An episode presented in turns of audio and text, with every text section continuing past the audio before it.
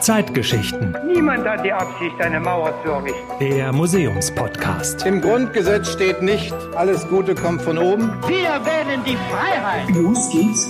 Eigentlich sind Kuscheltiere ja meist weich und flauschig. Kuschelig eben. Hallo, Maike Rosenplanter ist hier. Aber ausgerechnet in der Weltstadt der Kuscheltiere in Sonneberg in Thüringen werden Kuscheltiere hergestellt, die gerade nicht weich und flauschig sind, die aber trotzdem extrem beliebt und mittlerweile sehr wertvoll sind. Und die werden schon seit DDR-Zeiten hergestellt in Handarbeit. Und weil diese Kuscheltiere so besonders sind, haben wir davon auch welche in unseren Ausstellungen. Ein Nashorn im Museum in der Kulturbrauerei in Berlin und eine Schildkröte im Zeitgeschichtlichen Forum Leipzig. Die ist ein bisschen versteckt. Da müsst ihr erst eine Schublade von einer Vitrine öffnen, aber dann ist sie nicht mehr zu übersehen. Was wir jetzt noch nicht geklärt haben, ist, warum diese Kuscheltiere überhaupt so was Besonderes sind und warum es Sinn macht, dass sie gerade nicht flauschig und kuschelig sind. Und das kann uns Anne Meinzenbach erklären. Sie ist wissenschaftliche Mitarbeiterin im Zeitgeschichtlichen Forum Leipzig. Hallo, Frau Meinzenbach. Hallo. Was ist denn jetzt das Besondere an diesem Spielzeug oder ist das ganz normales Spielzeug aus Sonneberg? Also das Besondere an diesem Kuscheltier ist zum einen sein Material. Also wir haben hier kein Plüschtier im klassischen Sinne, sondern eine Schildkröte aus grob gewebter Jute. Und das ist also ein sehr ungewöhnliches Material. Das war aber spannend für den Einsatz quasi, für den diese Tiere entstanden sind, nämlich für das therapeutische Spielen. Und dieser grobe Stoff regt also zum feinen Fühlen an und zum Anfassen und das ist sozusagen das Besondere an unserer Schildkröte, die wir hier in der Ausstellung haben. Gibt es denn sowas wie das typische Spielzeug aus Sonneberg? Man kann das schon sagen. Also Sonneberg war zu DDR-Zeiten die Produktionsstadt für Puppen und Plüschwaren. Und dieses therapeutische Spielzeug macht also quasi nur einen kleinen Prozentsatz aus.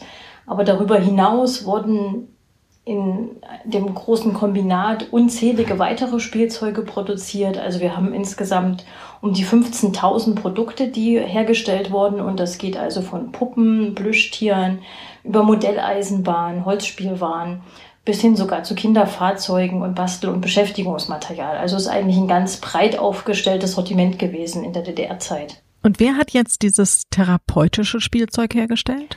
Also das therapeutische Spielzeug, das ist Spielzeug von Renate Müller. Die kleine Schildkröte, die hier in unserer Ausstellung ist, ist also eine von ihren neueren Produkten aus dem Jahr 2018. Und Renate Müller ist also eng mit Sonneberg verbunden, dort 1945 geboren und war von Beginn an eng mit Spielzeug verbunden, denn sie ist quasi im elterlichen Betrieb groß geworden, einer Spielzeugfabrik und hat also dann auch ganz gezielt nach dem Abitur an der Fachschule für Spielzeug in Sonneberg ein Studium aufgenommen, Anfang der 60er Jahre. Und in diesem Studium hat sie also Helene Häusler kennengelernt, eine Dozentin. Und Helene Häusler war dem Bauhaus verbunden. Also die ist auch eine deutsche Spielzeuggestalterin und hat in den 50er Jahren dieses ungewöhnliche Material, das sogenannte Hupfenmaterial, also diesen Jutestoff, ihren Studenten gegeben und die Aufgabe gestellt, entwickelt daraus Tiere. Und auch Renate Müller hat das dann quasi in ihrem Studium gemacht und da war die erste Begegnung mit diesen sogenannten Rupfentieren. Wieso kann man in Sonneberg Spielzeug studieren? Also Sonneberg entwickelte sich Anfang des 20. Jahrhunderts zur Weltspielwarenstadt. Also es hat dort eine lange Tradition, die schon bis ins 18. Jahrhundert zurückreicht. Da wurde zunächst Holzspielzeug hergestellt. Und um den Ersten Weltkrieg stieg das wirklich so auf, dass also Sonneberg zu einem Weltmarktführer wurde bei der Spielzeugproduktion und das äh, schlug sich auch darin nieder, dass man quasi die Mitarbeiter in der Spielwarenproduktion ausbilden wollte und hat also eine eigene Schule für die Spielwaren gegründet. Und da konnte man zur damaligen Zeit Spielzeuggestaltung studieren. Kann man sagen, jedes Kind in der DDR hatte mit Sicherheit mindestens ein Spielzeug aus Sonneberg? Also ich denke schon, dass man das sagen kann. Sogar ich habe jetzt in meiner Recherche für die Thematik äh, in den Katalogen ähm, der damaligen Zeit Dinge wiederentdeckt, die auch in meinem Kinderzimmer sich befunden hatten. Aber es hatten sicherlich auch Kinder in Westdeutschland Dinge aus Sonneberg in ihren Kinderzimmern, denn es wurde nämlich auch im großen Umfang für den Export produziert. Wie war das denn da in den Betrieben, die Aufteilung, so wie wir es oftmals kennen, also dass Frauen oft an den Nähmaschinen sitzen und Männer in der Chefetage waren, also ganz klischeehaft gesprochen, war das da auch so oder war das da irgendwie anders? Also das äh, ist natürlich schon so, dass Frauen da klassisch in diesem Bereich tätig waren, aber es gab natürlich auch immer Ausnahmen, wie zum Beispiel Renate Müller, die auch nach der Verstaatlichung des elterlichen Betriebs weiter gestalterisch tätig war. Und natürlich waren das dann andere Rahmenbedingungen in der Produktion. Was bedeutet Verstaatlichung?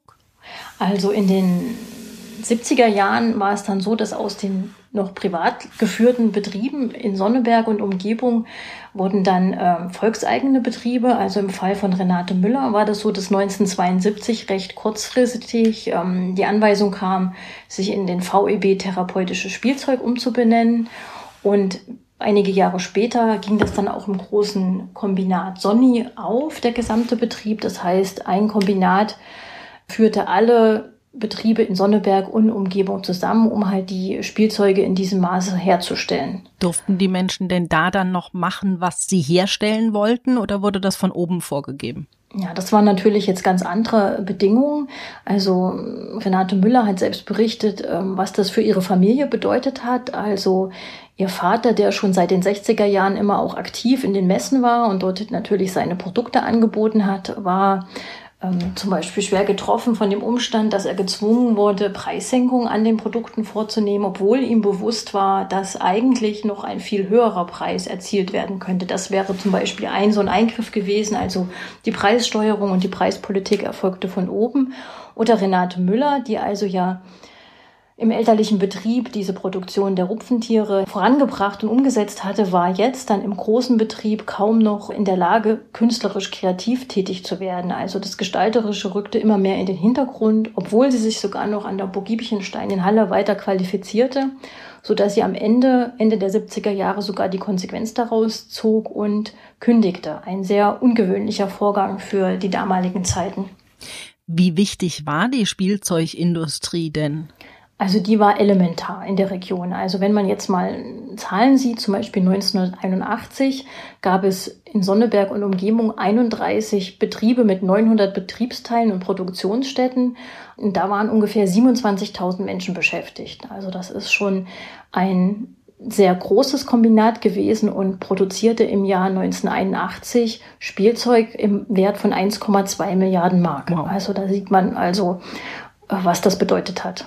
Wie sind denn diese Rupfenspielsachen von Frau Müller angekommen? Weil die waren ja nicht so richtig kuschelig, die waren ja eher so rau.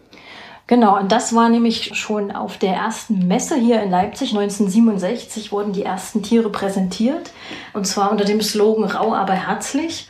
Und da war es wirklich so, dass das auch zu Verwunderung führte bei den anderen Sonneberger Betrieben, die dort ausstellten. Aber interessanterweise kamen die Tiere gerade bei Ärzten, Psychologen und Therapeuten sehr gut an, die eigentlich hier schon den Nutzen erkannten für ihre Tätigkeitsfelder. Was waren das für Tätigkeitsfelder? Also dieses Spielzeug wurde dann speziell für die Therapie weiterentwickelt. Das heißt also, zum Beispiel das Krokodil entwickelte Renate Müller so, dass man wirklich dazu eine Art Handbuch bekam, welche Übungen mit diesem Tier durchgeführt werden konnte. Und so regt es zum Beispiel durch seine Gestaltung zum Greifen an oder Kinder haben dann von sich aus im Spiel Bewegungen absolviert, die ihnen eigentlich schwer fielen oder zum Beispiel schüchterne, zurückhaltende Kinder wurden über das Spielzeug animiert, sich zu öffnen. Und das ist wirklich immer wieder auch der rote Faden durch die Arbeit von Renate Müller zu überlegen, wie kann diesen Kindern mit diesen Beeinträchtigungen geholfen werden über das Spielen.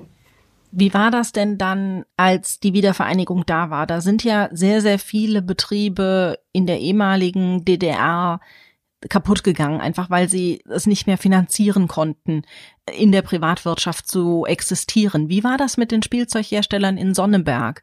Gibt's da welche, die diese Transformation geschafft haben? Ja, es gibt vereinzelte Betriebe, aber das ist natürlich klein im Vergleich mehr zu den Zahlen, die ich jetzt für das Jahr 81 genannt habe. Wir haben ja dort noch einzelne ähm, alleinstehende Gestalter, wie zum Beispiel Renate Müller, die ja immer noch in Sonneberg tätig ist. Aber wir haben auch Modelleisenbahn und Plüschtiere noch, aber nicht mehr in dem Umfang wie damals. Das heißt, wenn man heute nach Sonneberg kommt, merkt man dann immer noch, dass das eine Weltstadt das Spielzeug war? Man merkt es vermutlich am Deutschen Spielzeugmuseum. Das haben wir ja seit 1901 in Sonneberg und das hat eine umfangreiche Sammlung zum Spielzeug der Stadt selber. Die nennt sich noch Spielzeugstadt, aber das ist natürlich nicht mehr in der Dimension, wie es zu DDR-Zeiten gewesen ist. Sie haben eben gesagt, Renate Müller arbeitet heute noch. Das heißt, sie stellt heute tatsächlich auch noch therapeutisches Spielzeug her? Sie ist immer noch genau als Gestalterin tätig, hatte sogar dann mit 65 Jahren ihre erste Ausstellung in New York und seitdem also auch ist ihr Spielzeug sehr gefragt. Und was sie auch macht, sie restauriert auch die alten Spielzeuge. Und das macht sie auch mit großer Begeisterung, wenn sie quasi wieder auf die alten Rupfentiere der vergangenen Jahrzehnte trifft die immer weiter noch genutzt werden in den Arztpraxen zum Beispiel. Wie kam es denn, dass dieses Spielzeug in New York ausgestellt wurde? Renate Müller war ja seit 1991 selbstständig tätig. Das war nicht immer eine leichte Zeit. Sie hat es aber dann geschafft, immer wieder ihre Produkte auf Messen zu präsentieren. Und ihre Spielwaren wurden weiter gekauft, auch für therapeutische Zwecke. Und dann wurde eine New Yorker Galerie auf sie aufmerksam, die dann 2010 und auch in den Folgejahren immer wieder Einzelausstellungen mit ihren Objekten zeigte. Und sogar das Museum of Modern Art hat im Jahr 2012 Objekte von Renate Müller in der Ausstellung Century of a Child, wo man sich also mit der Geschichte der Kindheit auseinandergesetzt hat, präsentiert. Und das war natürlich ein besonderer Erfolg. Hat sie da denn jetzt immer noch Ausstellungen oder war das nur so eine einmalige Sache? Nein, die Galerie vertritt sie immer noch und ähm, jetzt hat sie sogar 2017 mal eine Arbeit abseits der Rupfentiere, ein Teppiche auf der Biennale in Venedig ausgestellt. Also Renate Müller ist äh, gut beschäftigt mit ihrer ähm, Tätigkeit. Renate Müller hat übrigens vor ein paar Jahren mal ausgerechnet, dass ihr Rupfen, den sie noch aus DDR-Beständen hat, reichen wird, bis sie 80 Jahre alt ist. Jetzt ist sie Mitte 70. Danke Ihnen, Frau Meinzenbach, für die Information. Gern geschehen. Für die nächste Zeitgeschichte habe ich eine Frage für euch. Was würdet ihr euch kaufen, wenn ihr 100 Euro geschenkt bekommen würdet? Was sich die Menschen aus der DDR nach dem Mauerfall von ihren ersten 100 D-Mark gekauft haben, dem Begrüßungsgeld nämlich, das ist auch Thema in unserer Ausstellung im Zeitgeschichtlichen Forum Leipzig. Eine Künstlerin aus Sachsen hat diese Objekte und Geschichten dazu gesammelt. Und diese Geschichten hört ihr das nächste Mal. Bis dahin, bleibt gesund. Ciao. Zeitgeschichten. Der Museumspodcast der Stiftung Haus der Geschichte der Bundesrepublik Deutschland.